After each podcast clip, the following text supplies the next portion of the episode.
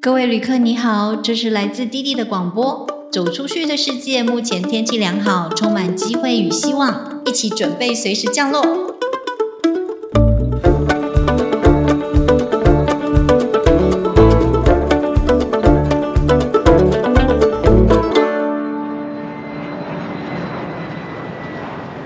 嘿，大家好，我是滴滴，今天你开心吗？我是一位英文老师，然后教了几年书之后，就开始担任留学顾问，辅导很多同学出国念书。其实我身边有很多同学，他们都有他们令人呃感动跟勇气的故事，我很想把这个故事分享给大家。那我身边也很多同学不敢走出去，我希望听了这些故事之后，他们因此敢走出去。我今天想要邀请我一位十几年前的学生 Jack。来聊聊他那时候出国游学的一些事情，然后跟他现在的变化。这是一个关于他走出去的故事。Jack 是我在十一年前的时候参加我的游学团，那时候他很小，才十五岁。天哪，那时候我其实很担心这么小的小朋友要出门，我要怎么照顾他？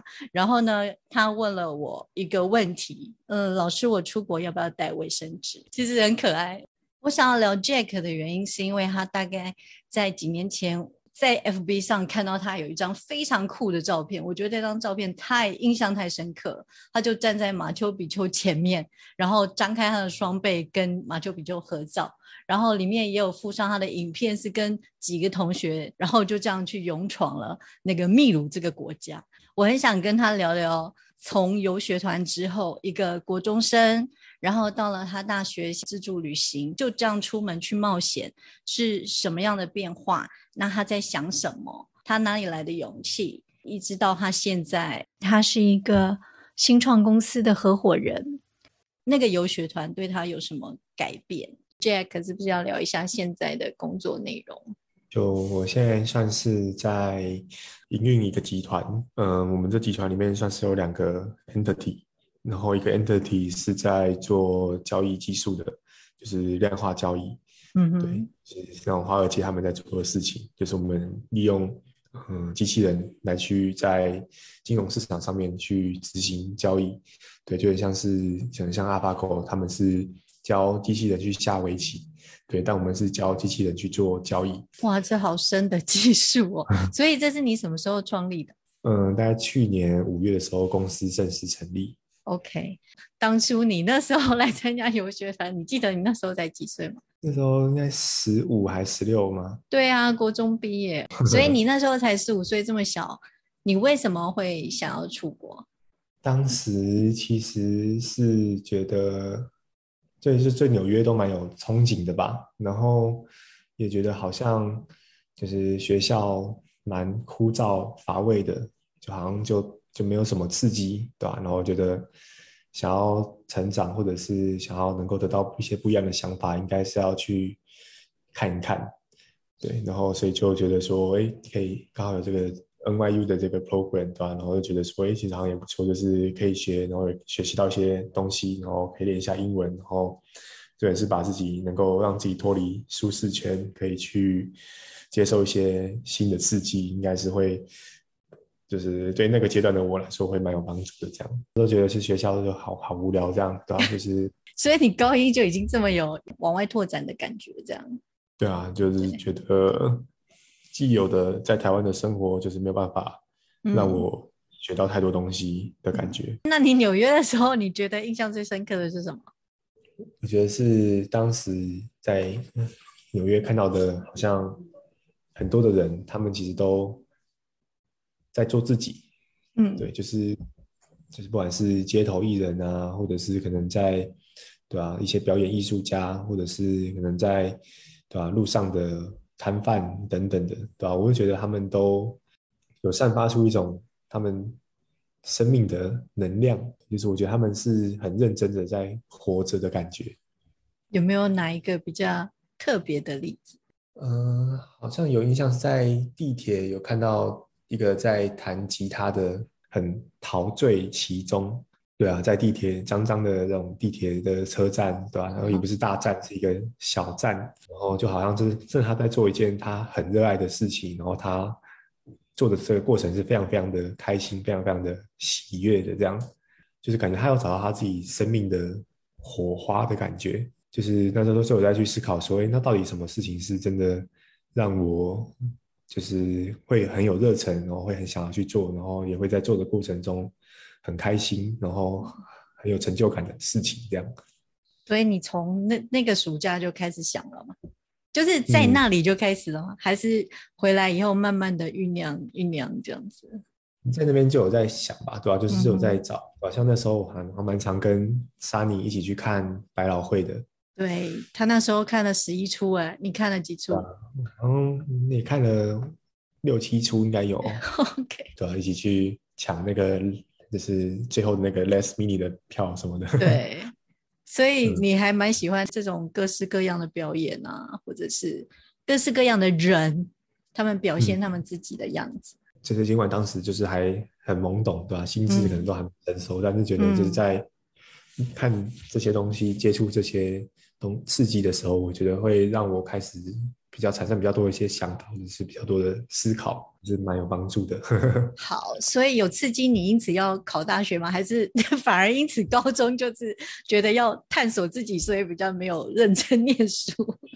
嗯，还是觉得说应该要更更认真念书之类，或者是想要做自己想做的，你这个念书也要做自己想做的、想念的。对啊，就是我觉得就让让我比较有勇气去。尝试，然后去探索一些未知的东西，或者是从来没有接触过的东西，然后就是也比较多的去思考说，对吧？未来到底想要什么？然后也去思考说，对吧？那在这样的状状况之下，我要怎么样去实现自己想要的未来吧？你后来考上台大是跟这呃，你去思考有关吗？还是还是就是不小心考上的？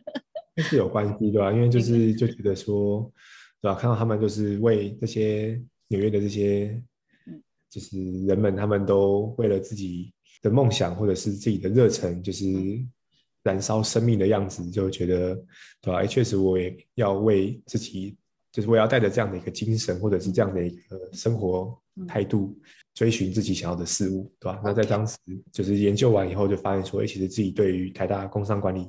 这个科系是相相对比较蛮有热忱的，对吧？就是对经营企业啊这些东西，其实好像是觉得未来，嗯，可以做的话会蛮酷的一件事情，所以就燃烧自己的生命，然后努力的去达成这个目目目标，这样，对吧？然后也就很很顺利的，就是考上自己的第一志愿，这样。所以你的大学是有到自己的第一志愿？那你大学之后，我看你有 FB 有 PO 你去自助旅行吗？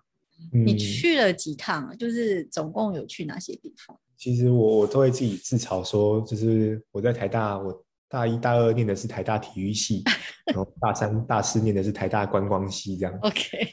对，就是大三大四，我基本上就是大部分的时间都在国外，是所有的寒暑假，对吧？然后甚至是还有到开学前一两周，都常常都在国外这样子。翘了一两个礼拜这样。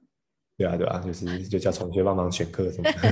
那你们去了哪里？你是自己去吗？还是跟几个朋友？我是跟都跟几个朋友，就跟三五好友一起出出出国的，对吧？第一第一高呃大三的寒假是去呃韩国、美国还有秘鲁，Yeah，对。然后大三的暑假是去嗯欧洲啊，应该快十个国家。你们都是开车吗？嗯，我们在美国是自助的自驾，然后在欧洲的话是就是搭火车，然后搭飞机，嗯对吧？还有叫骑脚踏车、骑机车什么的。嗯，对。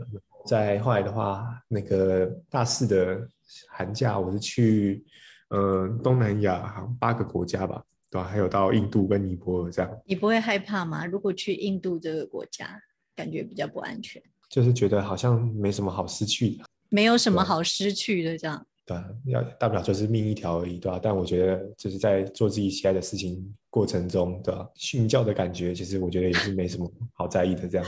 哇塞，你大学就 所以你觉得如果为自己做的这些事情，就算发生什么意外，你也就觉得你够了，你这一辈子这样够了。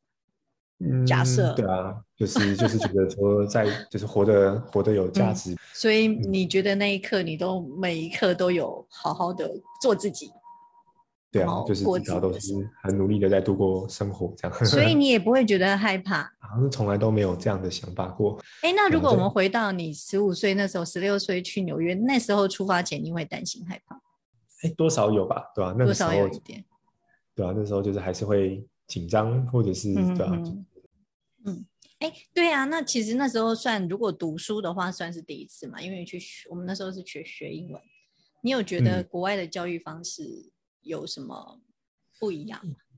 有哎，我觉得蛮蛮冲击的，嗯，就是比较是会让你。在这个学习的过程当中是会有产生感觉的，然后也会让你可以，嗯，在做中学吧。那时候要做很多的报告的，去参访之类的，嗯，对吧？就蛮多这种互动式的方式，就会觉得，就是像在在那之前，其实我英文也没有到很好这样，对吧？就是高高一的时候。英文都什么及格边缘之类的，对然后就后来后来从那边从纽约回来以后，就就都稳定的八九十分这样。嗯，对，我觉得某种程度上算是有打开眼睛嘛，就是有抓到那种感觉，对吧？我觉得国外的教育跟台湾就是比较不一样的地方，就是国外他们是会。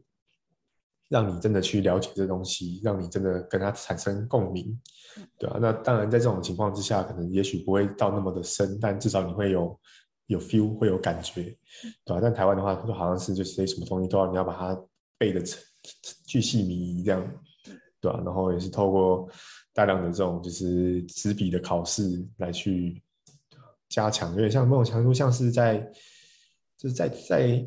在台湾学学习有点像在当兵的感觉，对吧？但但在国外的话，你比较像是这种经营企业的感觉。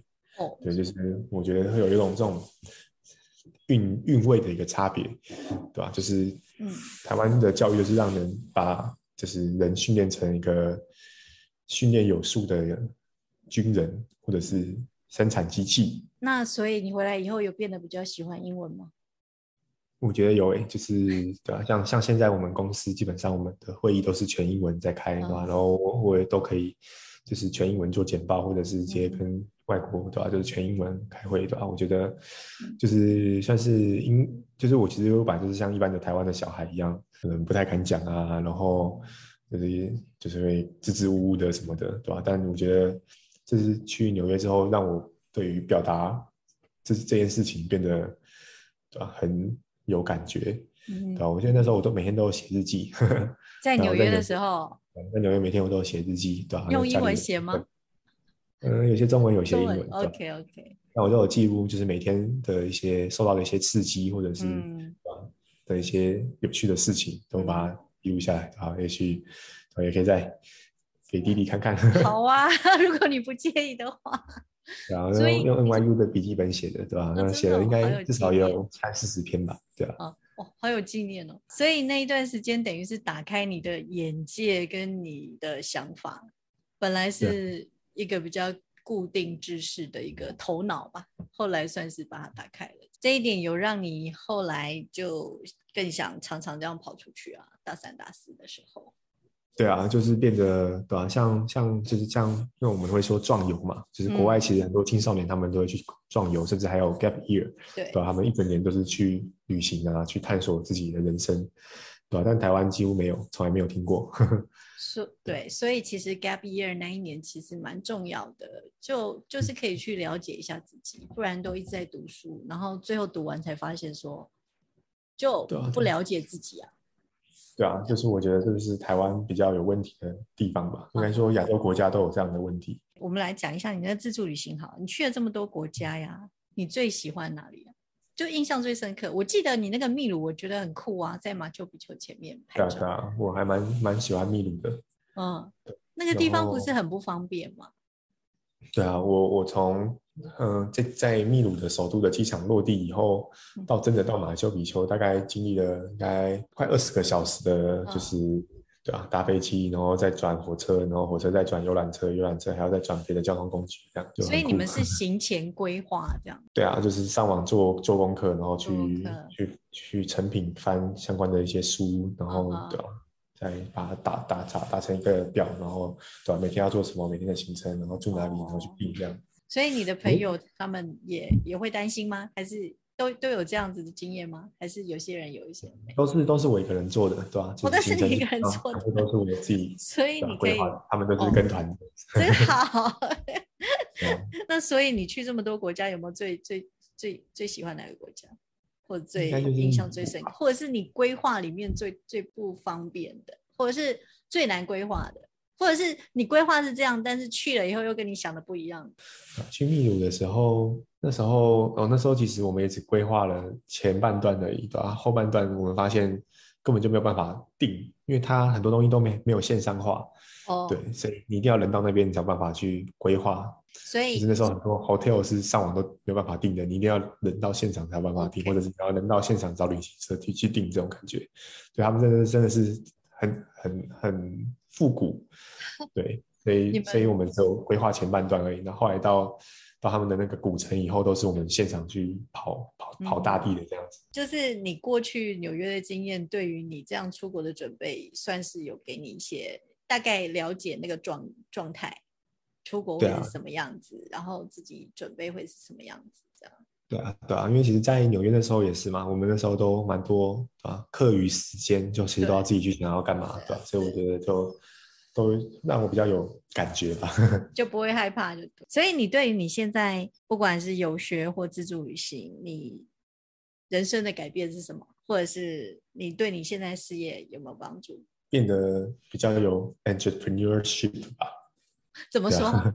在旅行或者是在啊游学的过程当中，其实是帮助我累积蛮多身为一个企业家会需要的一些人格特质，或者是对吧、一些经历，或者是一些对吧、精神，对吧、就包含说可能绝对在任何情况下都绝对不会放弃，而是对吧、努力去找到解决问题的一些方法，这样的一些算是 philosophy，就是有点在这些旅行的过程中，内内内化成自己的一个一部分 personality 的一部分，这样。因为在旅行的时候，其实就是面对各种未知嘛，对对吧？像比如说我在欧洲的时候，朋友他骑机车然后摔车了，对吧？然后然后车子坏掉，然后他人也受伤，对吧？这种东西就是完全不可预知的，对吧？那可能整个后面的行程全部都要因此大改。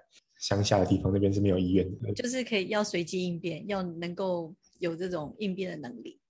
对啊，就是我觉得经营公司，就是或者是说创业这件事情也是一样，就是你必须面对非常大量的一些未知数，然后你要在很多的情况之下都能够快速的去做一些决策，然后去解决问题，对吧、那些东西我觉得跟对吧、自助旅行或者是游学其实是蛮蛮像的，所以就会蛮有帮助，然后让我现在就是变得面对各种问题都比较处变不惊吧。更有自信，然后更有勇气的。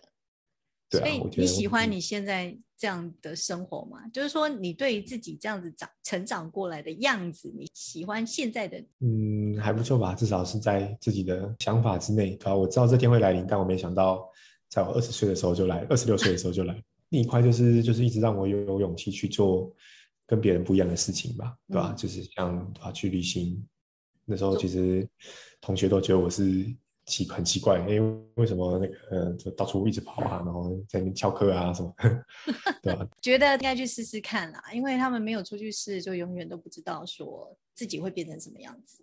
在台湾更需要这样的一些契机吧。嗯对啊，就是不然的话，你在学校就是在体制里面，你是没有办法得到这种刺激的，对吧、不管是对吧、社团啊，或者是你去参加什么戏学会啊、球队啊嗯什么这些东西，其实都没有办法得到这样的刺激，因为都本质上都还是在舒适圈里面，你都会知道，你都已经知道会知道会发生什么事情的，所以做这个决定的时候，你就可以看得到未来会发生的事情，对吧、你都有心理准备。对，就是要让自己有面对，在比较小的时候就可以面对更多的未知。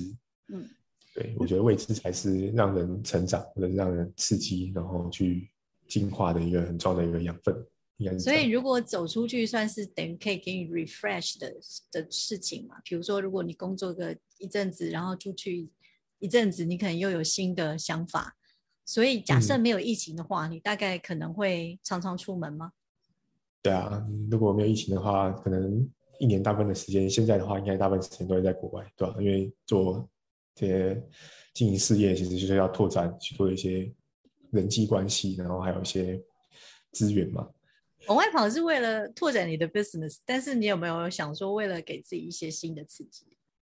哦，其实有啊，我像我现在的话，我因为对吧、两三年不太能出国嘛，嗯，对吧、所以我都是去爬山，然后哦，我每年都会去爬百越，对吧、哦大家都爬可能三五天的时间，对吧、就是然后再再去爬百越的时候，我都会就是把手机都开飞行，就是整程都开飞行这样，对吧、就是你可以忍受开飞行，就可以不看这样子。对吧、就是我觉得就是要戒戒断吧，就是跟原本的生活戒断，然后让自己去，嗯、就是你要能够让自己脱离生活的环境，对，就是嗯因为像现在其实最大的多巴胺的来源，现代人大部分是咖啡，还有那个智慧型手机。对，就是这东西其实都会有戒断症，对吧？就是可能要一个人，假设一个小时不不看手机，他可能都会觉得有点不安，对吧？哎，有没有什么讯息？你做到了吗你可以，我我对啊，我可以啊，我可以就是三五天都都不看这样。怪不得你可以很久再回我一个讯息。对啊，所以对这个我自己也觉得我要戒断一下，因为我自己有警惕我自己哦，但是我嗯发现我没有，我就是没有办法，我要不断一直提醒我自己，所以我有时候就是有时候就想说，干脆把手机丢在一个什么地方，嗯，对啊，对啊，所以我觉得这东西是现代的文明病吧。对啊。然后比较像是让自己去做平常不会做的事情，然后让自己嗯碰不到平常碰的东西，这种感觉。嗯嗯，对嗯也也许它不一定是刺激，就是也许有没有新的刺激，可能不是那么的，嗯对啊，重要。重点是你能够脱离原本的那些生活上的当中的刺激，对啊然后会更快乐嘛，再从一个新的东西上面去得到快乐，这样子的话，你就会就是能够找回就是比较单纯的这种快乐吧。嗯，对，就是就是你原本可能要假设说，哎可能他咖啡成瘾的人，他可能一天要喝两三杯咖三杯咖啡，他才有办法就是维持这状态。但假设我们让他一个一个一个一个月都绝对喝不到咖啡，他可能再回来生活的时候，他可能诶半杯咖啡其实就很够了，这样，所以像是 reset 的感觉，放空倒空，嗯嗯对吧、就不会才不会主观太重，或者是对吧、评判哦很多事情的时候会变得有太多自己的想法，而不是客观的来去看。所以你走出去，包括过去的走出去是为了有一些新的刺激，但是现在反而有时候走出去是为了要不要有新的刺激，是要让自己沉淀放空这样。我的生活其实就一直在面对未知，一直在面对刺激，有时候反而需要的其实是放空或者是平静这样。嗯，所以我今天对终于知道有很多不同的走出去要做的事情，因为我这个这个 podcast 想要讲的就是一些走出去的故事啦。嗯嗯，走出去的人，题然后所以今天反而是有两个方向，要一个嗯要得，一个是要收，这样子。这些都帮帮帮助我蛮多的这样。对，就是我会蛮鼓励现在的在学的人，或者是对吧、一些青年，我会觉得蛮鼓励他们都一定要去了解，就是区块链，然后加密货币，然后元宇宙这些东西。对，因为这东西就是因为我等于是最早就在碰这些东西的人，对吧、那事情发展到今天，我可以基本上可以百分之百确定这东西绝对就是未来，而且是无论如何都绝对百分之百会实现的未来。对，所以说其实现在有非常非常多的工作都还没出现。对，那要能就是现在的整个社会需要的技能，其实跟未来十年之后是会非常非常不一样的。对，所以说，就是学校，其实学校是虽然说是一个比较有系统的能够获得知识的一个载体，但是其实学校里面的不管是课程啊，或者是各方面，其实它都是大概一个东西发展到成熟，然后以后还要再过几十年的时间才会真的进入到教育体系里面。对，所以也可以说，我们每个人在学校学的东西都是几十年前的东西，甚至几百年前的东西。对，那这些东西其实对于现在这个社会其实是没有办法帮助你生存的。对，就是学校教给你的东西，基本上对吧？像我已经是念一个跟工作最有相关性的一个科系，叫做工商管理，就是企业管理。对，但实际上来说，我在呃，不管是工作或者在经营事业的实务上面，其实这些东西都是完全可以说几乎完全没有任何帮助的。但是像你说的，他还没有进入系统里的话，这些年轻人要去哪里学？这东西就是很吃重 Google 的能力。自己要做很多的研究，对，就是其实也是问问题的能力吧。就是其实去 Google 就是在问问题，对吧？所以你要能够问出对的关键字，你就能够找到你要的答案。对，就基本上这样，对吧？你只要会 Google，把 Google 用用的好的话，基本上，对吧？你要你是可以成为任何领域的一个大师。你也可以自学就对了，很多东西不需要学校的。就是不需要把学校看得太重，对。当然说，假设你是要成为专业能力，比如说你想要成为医生这些东西，那当然系学校这些系统化的东西还是有它的就是这必要性或者是成分，对吧？但其实，在医生在实业上面的时候，也是要面对很多学校没有教的一些问题，很多是要靠经验或者是靠实务，对吧？但我觉得其实各行各业都是这样，对吧？所以我觉得，就是如果说你就是可能现在学生他们只是。的目标只是，比如说拿书卷奖，或者是对吧，为班排校排第一，对吧？那其我也很明显的说，就是这些东西其实对于你未来会不会成功，一点关系都没有。对，可以说是这样。尤其是在现在这个时代，对，因为学校教的东西很多都是都是未来根本就不需要的东西。对，所以我觉得更需要的东西就是去探索，然后去找到自己真正的热忱，然后也去了解未来的趋势，会是比起在学校里面是更重要的。所以我们现在应该是说，你要有呃找到问题的能力，跟要怎么样去认识一个新知识的能力，对吧？我觉得这东西就是这个时代就是最重要的能力，对吧？嗯哼，以及会不会念书是更重要。对，学历是一回事啊，但是自己自己的那个探索是更重要。